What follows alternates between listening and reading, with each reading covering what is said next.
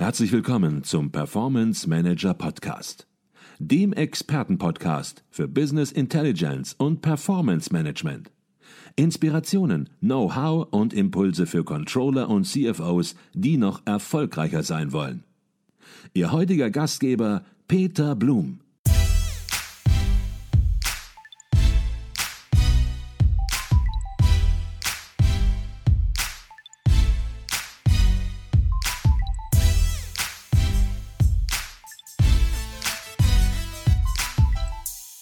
Herzlich willkommen im Performance Manager Podcast. Mein Name ist Peter Blum. Ich bin Geschäftsführer der Business Intelligence Beratung Advisio und Ihr Gastgeber im Podcast. Heute geht es mal wieder in die Praxis. Wir schauen auf das Unternehmen Weiling aus Coesfeld im Münsterland. Weiling ist einer der großen deutschen Großhändler für Bio-Lebensmittel und setzt im Unternehmen unter anderem Methoden des Predictive Forecasting zur Optimierung seiner internen Logistik und Mitarbeiterplanung ein. Darüber und über noch viel mehr spreche ich heute mit Martin Vollenbrücker. Er ist Leiter IT-Software, ERP und Prozessdigitalisierung bei Weiling. Wir bei Advisio, das sei an dieser Stelle gesagt, sind auch stolz darauf, das Familienunternehmen schon seit einigen Jahren im Bereich Business Intelligence begleiten zu dürfen.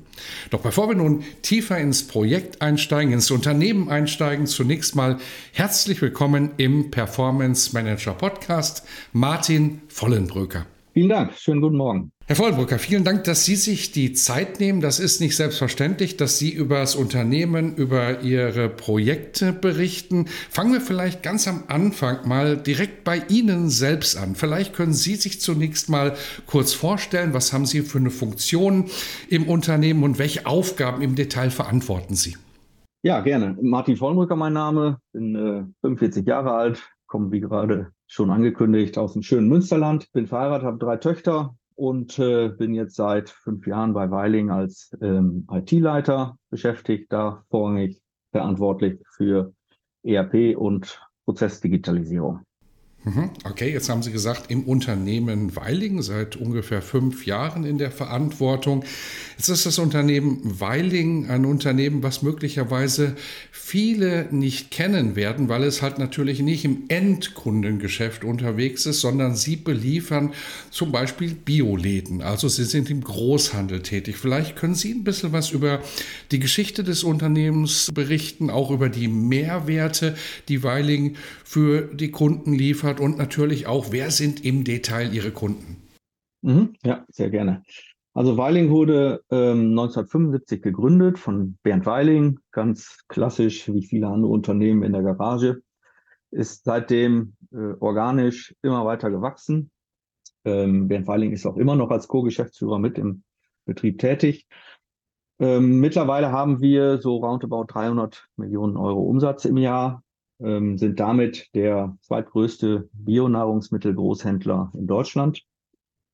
Zu unseren Kunden zählen vor allem Bio-Supermärkte, äh, Lieferdienste, Hofläden, ähm, Großküchen zum Beispiel. Gerade die sind auch jetzt noch wieder stark gewachsen in der Diskussion um Kinderernährung in Schulen und Kindergärten.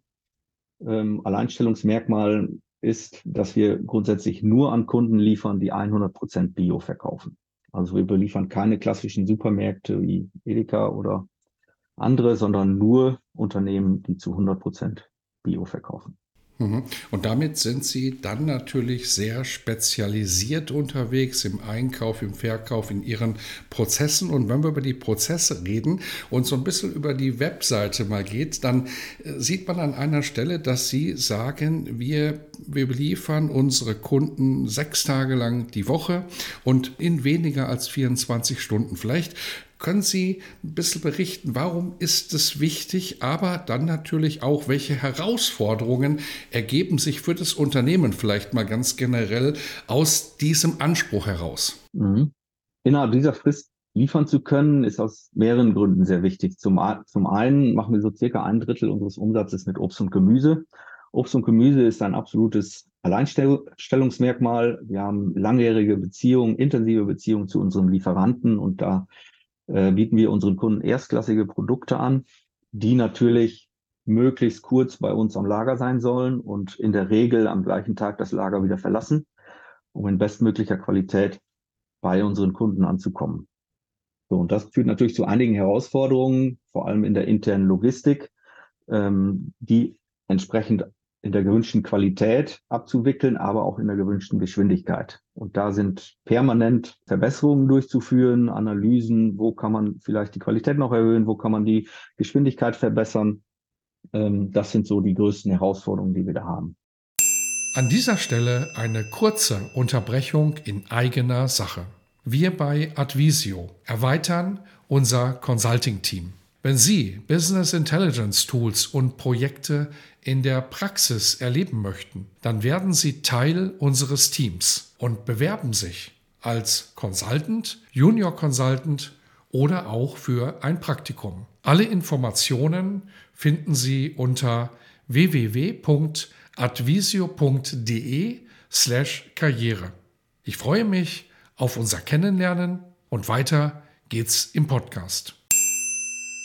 Mhm. Und Sie haben es angesprochen, das führt zu Herausforderungen auch natürlich in der internen Logistik. Das führt zu Herausforderungen auch entsprechend bei der Mitarbeitereinsatzplanung in der Logistik, weil bei Ihnen ist nicht alles automatisiert. Bei Ihnen ist sehr, sehr viel automatisiert. Sie haben auch einen Hochregallader. Wenn man sich so einzelne Obstkisten vorstellt, dann ist man, glaube ich, komplett auf dem Holzweg. Bei Ihnen ist das alles äh, sehr, sehr digital schon und, und auch äh, sehr groß angelegt. Und da sind äh, Pickroboter unterwegs, aber Menschen werden trotzdem noch benötigt. Darüber sprechen wir dann gleich natürlich auch noch im Detail. Jetzt äh, sind Sie seit 2018 im Unternehmen. Sie haben es gesagt, äh, Sie sind Leiter IT-Software ERP, aber auch eben für die Prozessdigitalisierung insbesondere ähm, verantwortlich. Ähm, wie war damals, als Sie ins Unternehmen gekommen sind, wenn Sie über das Thema Prozessdigitalisierung nachdenken? Wie war damals eigentlich die Ausgangssituation vor fünf, sechs Jahren? Mhm. Ähm, glücklicherweise haben Gesellschafter und Geschäftsführung schon seit jeher einen großen Fokus auf IT gelegt. Als ich ins Unternehmen kam, waren wir hinsichtlich der Infrastruktur schon äußerst unabhängig aufgestellt. Wir haben zwei eigene Rechenzentren. Ähm, da haben wir, hatten wir schon einen sehr guten Stand und den haben wir auch immer noch. Ähm, hinsichtlich der Software lag der Fokus zunächst natürlich auf unserem Kernprodukt. Das ist unser ERP-System. Ähm, aus diesem Grund bin ich auch äh, mit ins Unternehmen gekommen, um da unabhängiger zu werden von ähm, Lieferanten und so schneller und besser Prozesse intern digitalisieren und umsetzen zu können. Da lag zunächst der Fokus drin. Wir sind mittlerweile äh, noch weiter gewachsen, haben noch einige Softwareentwickler angestellt und sind jetzt dann auch in der Situation, dass wir hinsichtlich der Weiterentwicklung unseres ERP-Systems nicht mehr auf Partner angewiesen sind, sondern alles intern selber lösen können. Das führt dazu, dass wir einfach viel schneller sind, Dinge umzusetzen und im direkten Dialog mit den Fachabteilungen geht auch einfach weniger verloren. Und dadurch, dass man selber auch im Unternehmen ist, hat man ein tieferes Verständnis für die Pro Prozesse und kann gemeinsam auf Augenhöhe mit der Fachabteilung schnell und super Lösungen schaffen. Das hat sich bewährt. Jetzt haben Sie gerade gesagt, bei Ihnen war es schon immer so im Unternehmen, dass die Geschäftsleitung, also das, die Familiengeschäftsleitung, entsprechend eine IT-Affinität hatte und eben gesehen hat, welche Wettbewerbsvorteile mit IT entsprechend auch zu erzielen sind. War das dann auch damals im Grunde folgerichtig mehr oder weniger ein Impuls aus der Geschäftsleitung, diese Position so explizit zu schaffen? Weil verantwortlich zu sein für die Prozessdigitalisierung, Leiter Prozessdigitalisierung, ist sicherlich eine Jobbezeichnung, die sehr, sehr ja, fokussiert auch getroffen worden ist, diese Bezeichnung. Und auf der anderen Seite eben kein Zufall ist, weil viele große Unternehmen haben noch nicht mal Verantwortliche eben für die Gesamtprozesse und bei Ihnen eben als, würde man sagen, mittelständisches Haus wird darauf sehr, sehr Wert gelegt. Ist das alles vor dem Hintergrund der Geschäftsleitung zu sehen? Ja, das war eindeutig so. Eine leistungsfähige IT wird seitens der Geschäftsleitung als absoluter Wettbewerbsfaktor gesehen. Und das hat sich auch bewährt. Es ist, man merkt das an vielen Ecken und Enden. Das ist heute nicht mehr so, dass groß klein schlägt, sondern schnell schlägt langsam. Und genau in diesem Bereich sehen wir den Vorteil einer leistungsfähigen IT äh, mit eigenen Ressourcen und der Möglichkeit, selbstständig und autark Dinge schnell umzusetzen. Mhm. Jetzt vermute ich, dass die Geschäftsleitung äh, bei aller IT-Affinität natürlich auch ganz klare Anforderungen an Sie stellt. Als Sie ins Unternehmen gekommen sind, da haben Sie sich sicherlich in vielen Bereichen im Unternehmen, in allen Bereichen, den Status der Prozessdigitalisierung en Detail angeguckt. Und was waren damals, wenn Sie so zurückblicken, eigentlich die die Handlungsbereiche, die Sie erkannt haben, wo Sie gesagt haben, Mensch, da müssen wir ein bisschen uns entwickeln. Möglicherweise haben Sie noch gar nicht alles umgesetzt, aber zumindest, was sind so die groben Felder, die Handlungsbereiche, wo Sie sagen, Mensch, das ist wichtig? Ja, wie schon gesagt, zum einen war das natürlich unser ERP-System, ähm, wo noch viele Anforderungen und Verbesserungen darauf warteten, umgesetzt zu werden. Ein anderes wichtiges Thema, was wir zeitnah dann angegangen sind, ist das Thema Dokumentenmanagement, was ja auch viele Facetten hat. Da haben wir uns erstmal auf die Dinge konzentriert, die am schnellsten den größten Mehrwert bieten. War zu dem Zeitpunkt die Abwicklung der, ähm, des Rechnungseingangs, diesen zu digitalisieren. Das hat unheimlich zur Geschwindigkeit und auch zur Verbesserung des Prozesses beigetragen. Da sind wir fortlaufend noch in weiteren Projekten. Aktuell ist das das Bewerbermanagement, äh, Vertragsmanagement und äh, auch die digitale Personalakte. Das sind alles Projekte, die aktuell laufen oder schon äh, so gut wie fertig sind. Das ist der eine Bereich, Dokumentenmanagement. Ein anderer Bereich ist äh, die Dispo-Software, Disposition. Das heißt, äh, die Kollegen darin zu unterstützen, wann, zu welchem Zeitpunkt, wie viel von welcher Ware bestellt werden soll. So, da setzen wir ähm, seit kurzem auch auf eine neue Software, die wir eingeführt haben, die letztendlich an unser ERP-System angebunden ist, die ähm, nächtlich die Vorhersagen und die Vorschläge macht zur Bestellung und gerade bei, bei gut planbaren Produkten wie aus dem Trockensortiment, die über eine, eine durchaus längere Haltbarkeit verfügen, sind wir dann da schon so weit, dass die einfach letztendlich fast blind bestellt werden.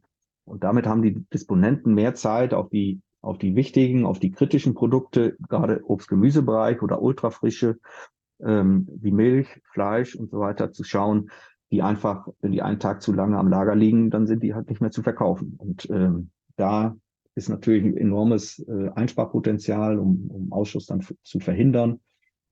Ähm, ja, da sind wir gut in dem Projekt.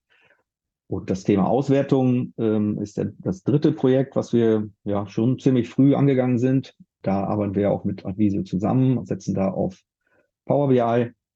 Das hatte verschiedene Gründe. Zum einen ist natürlich ein ERP-System, ja, da kann man durchaus Auswertungen mitmachen. Die sind aber A, aufwendig umzusetzen und die sind B, in der Regel langsam und inflexibel. Und ähm, da kommt uns Power BI natürlich entgegen, bietet den Kollegen ein, ähm, ein unheimlich flexibles äh, Tool, mit dem Ad-Hoc-Abfragen, Auswertungen designt, gemacht werden können, zur Verfügung gestellt werden können im gesamten Unternehmen. Bietet zusätzlich den Vorteil, dass es Last von unserem ERP-System nimmt, ähm, weil das kennt, denke ich, so ziemlich jeder. Man muss, man kämpft doch gerade zu Hochzeiten immer mal wieder mit Performance-Problemen, mit Sperrungen. Ähm, ja, das ist halt störend für die Kollegen, gerade die, die im Kontakt sind mit, mit Kunden und äh, auf eine entsprechende geringe Antwortzeit des Systems angewiesen sind. Hm, von daher war das ein schöner Nebeneffekt, dass wir diese Last herunternehmen konnten und so letztendlich zwei Fliegen mit einer Klappe geschlagen haben. Mhm.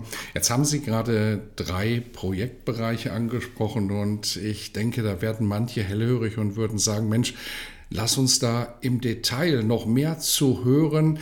Ähm, und ich glaube, man könnte über jeden einzelnen Bereich könnte man einen Podcast machen und ähm, man würde viel Neues erfahren, denn Sie haben die Dinge auch sehr erfolgreich umgesetzt. Wir wollen heute mal über ein sehr spezielles äh, Thema sprechen, das Sie auch ganz konkret angegangen sind. Und hier ging es um die kurzfristig untertägige Optimierung der Einsatzplanung von Mitarbeitern in der Logistik. Und jetzt müssen wir natürlich erstmal erläutern, worum geht es denn da überhaupt? Was ist denn überhaupt das Problem und warum ist dieser Bereich bei Weiling besonders wichtig? Ja, also es geht äh, in diesem Bereich vorrangig darum, abzuschätzen, mit wie vielen Picks wir an einem Tag in welchen Lagerbereichen zu rechnen haben. Also ein, ein Pick ist damit ein, ein Griff eines Kommissionierers auf einen Artikel. Und ähm, ja, davon abhängig ist natürlich, wie viele Mitarbeiter braucht man in welchen Lagerbereichen und gesammelt auf den ganzen Tag. Und ähm, da liefert uns diese äh, Einsatzplanung letztendlich zwei Vorteile. Zum einen bietet es durch Pick-Prognosen die Möglichkeit einer viel genaueren Einsatzplanung für die nächsten zwei Wochen. Das heißt, die Kollegen, die dann äh, letztendlich eingeplant werden, können auch mit dieser Arbeitszeit dann rechnen. Es war in der Vergangenheit durchaus mal so, dass ja, Kollegen für sechs, sechs Stunden eingeplant waren, aber vielleicht dann nach vier schon fertig waren oder erst nach acht. Das sorgt natürlich immer, immer für Frust, verständlicherweise. Und äh, der zweite Punkt ist, dass wir dadurch untertägig in der Lage sind, abzuschätzen, wie viele Mitarbeiter brauche ich noch in welchen Lagerbereichen. Das heißt, ich bin schneller in der Lage, da hin und her zu schieben, um so ähm, über alle Mitarbeiter eine vernünftige Auslastung zu erreichen, sodass wir A auch dann fertig sind, wann wir fertig sein müssen. Da da natürlich die Logistik, unsere, ja, unser interner Fuhr, Fuhrpark und auch unsere externen ähm, Speditionen, mit denen wir zusammenarbeiten, natürlich auf die Ware warten, muss sie zu einem gewissen Zeitpunkt am Tor stehen. Und ähm, das können wir dadurch sicherer garantieren als vorher. Mhm. Jetzt werden natürlich einige hellhörig werden und werden sagen, Mensch, ja, okay, das ist ganz konkret eine Situation bei Weiling. Geht es um die Mitarbeiterplanung im Lager, in der Logistik. Auf der anderen Seite, glaube ich, werden viele sofort erkannt haben, jetzt es geht um ein generelles Problem. Es geht darum, wie kann man möglicherweise Bestelleingänge, wie kann man Absatzmengen vorhersagen, wie kann man in die Zukunft schauen. Und ähm, Sie haben keine Glaskugel da stehen, um es gleich vorwegzunehmen, sondern Sie arbeiten hier ganz klar mit entsprechenden Methoden und darüber werden wir auch gleich noch sprechen. Vielleicht gucken wir uns aber zunächst nochmal die Ist-Situation an, bevor Sie mit Predictive Analytics, Predictive Forecasting Methoden gearbeitet haben. Sie haben das gerade schon so ein bisschen angedeutet. Wie wurde denn da die Mitarbeitereinsatzplanung koordiniert und gemanagt? Ja, das, da haben wir natürlich sehr erfahrene Mitarbeiter auch im, im Lager, die diese Einsatzplanung machen und letztendlich bedienen die sich bis dato oder behielten sich den Blick in die Vergangenheit der letzten zwei Wochen, des letzten Monats vor Feiertagen, weil das diese, diese Zeit, die ist relativ unberechenbar, schaut man dann ein Jahr zurück. Wie war das letztes Jahr vor dem Feiertag? Und darüber schätzen die letztendlich ab, wie sich das wohl in den nächsten zwei Wochen entwickeln wird. Das, da liegen die relativ gut. Also das, das funktioniert ja schon aber natürlich ähm, nicht in dem Maße, ähm, wie das natürlich wünschenswert wäre. Mhm, okay. Und was wir auch gleich glaube ich, herausarbeiten werden, dass es auch immer ein Zusammenspiel zwischen, ja, ich sag mal, einer Maschine und dem Menschen ist. Denn der Faktor Mensch, der natürlich Erfahrungswerte mitbringt, kann natürlich auch immer diese Vorhersage qualitativ möglicherweise entsprechend noch verbessern. Wenngleich auf der anderen Seite auch in solchen Projekten immer häufiger die Situation entsteht, dass man überrascht ist, wie gut und vielleicht sogar besser automatisierte Forecasts sein können. Jetzt stellt sich ganz konkret die Frage natürlich, wie geht man das Ganze an? Die Zukunftsdaten sind logischerweise nicht bekannt und Sie haben es gerade schon angedeutet. Was macht man, wenn keine Daten der Zukunft bekannt sind? Man guckt sich zunächst mal die vergangenheitsorientierten Daten an mit dem Ziel, daraus dann entsprechend Muster abzuleiten und Vorhersagen zu machen. Was waren das konkret für Daten, die Sie sich angeguckt haben, die Sie genutzt haben? Mhm. Ja, das wurde ja seinerzeit das Projekt zusammen äh, mit einigen Studenten der TU Darmstadt umgesetzt. Und da haben wir uns natürlich erstmal äh, die Vergangenheitsdaten angesehen. Da geht es um Verkaufsumsätze, die wir seit dem Jahr 2017 letzt, letztlich im System haben. Ähm, da geht es um Kommissionierposten. Da, darin ist festgehalten, ja, wie lange für einen Auftrag mit wie vielen Picks äh, kommissioniert wurde, inklusive der Zeit ähm, zwischen den Aufträgen, äh, Rüstzeit, ähm, inklusive der Zeit, wo der Rollwagen letztlich bis zur Verladung gebracht wird. Der, dieser Zeitraum ist ja eigentlich kein konkreter Kommissionierzeitraum. Ähm, die Daten sind alle da und, und äh, flossen damit ein und natürlich auch die ähm, Daten der Personalplanung und der Zeiterfassung. Mhm, okay. Wenn man sich jetzt so ein bisschen mit Predictive Analytics, Predictive Forecasting auseinandersetzt, dann wird man feststellen, es geht auch sehr häufig um Zusammenhänge, um Einflussfaktoren. Niemand möchte einfach nur ein Ergebnis haben und sagen, hey, das ist es einfach, so könnte die Zukunft aussehen, sondern man möchte das natürlich rational auch verstehen und begründen und man möchte verstehen eben, welche Einflussfaktoren bewirken denn entsprechend äh, unterschiedliche Forecasts und wie sind Sie da vorgegangen bei der Identifizierung sogenannter Treiber? Mhm. Da hilft natürlich die Erfahrung seitens der Kollegen aus den, aus den unterschiedlichen Fachabteilungen, aus dem Lager, aus dem Einkauf. Unser Geschäft ist natürlich vorrangig auch saisongetrieben. Das heißt, da äh, im Sommer gibt's immer so ein Sommerloch, dann gibt's da die, die Hochphasen jetzt kurz vor Ostern und vor allem kurz vor Weihnachten. Ähm, da steigen die Umsätze dann massiv an. Und das ist natürlich dann auch abhängig von den einzelnen Produkten, äh, Produktkategorien, ja, also vor allem das Saisongeschäft ist da definitiv ein großer Treiber. Mhm. Okay, jetzt werden wir natürlich auch gleich über die Ergebnisse sprechen, aber wir wollen auch nicht den Eindruck erwecken, dass alles so einfach läuft, dass man im Grunde genommen mal eine halbe Stunde drüber nachdenkt und dann sagt, Mensch, das so könnte es sein. Und schwupps hat man einen Forecast und der ist auch noch besser als der äh, Forecast, den der Faktor Mensch entsprechend einbringt, denn so ist es definitiv nicht. Und von daher lassen wir uns vielleicht an dieser Stelle auch mal kurz besprechen, was waren das für Herausforderungen, für Probleme möglicherweise auch, die im Projektverlauf auf, aufgetreten sind und wo sie gesagt haben, Mensch, die müssen wir erstmal lösen. Vielleicht gab es sogar gewisse Showstopper, die sie erstmal ähm, auflösen mussten oder vielleicht auch Themen, wo sie sagen, da haben wir jetzt erstmal ein Auge zugedrückt und haben einen Forecast äh, entwickelt, der gewisse Faktoren gar nicht berücksichtigt, um zumindest mal Ergebnisse zu haben, wohl wissend, das geht natürlich alles auch noch besser. Was waren das für Herausforderungen und Aufgaben? Ja, das, das steht und fällt natürlich mit der Qualität der Daten. Und ähm, ja, man denkt ja immer, die eigenen Daten, die sind alle super und in sich stimmig.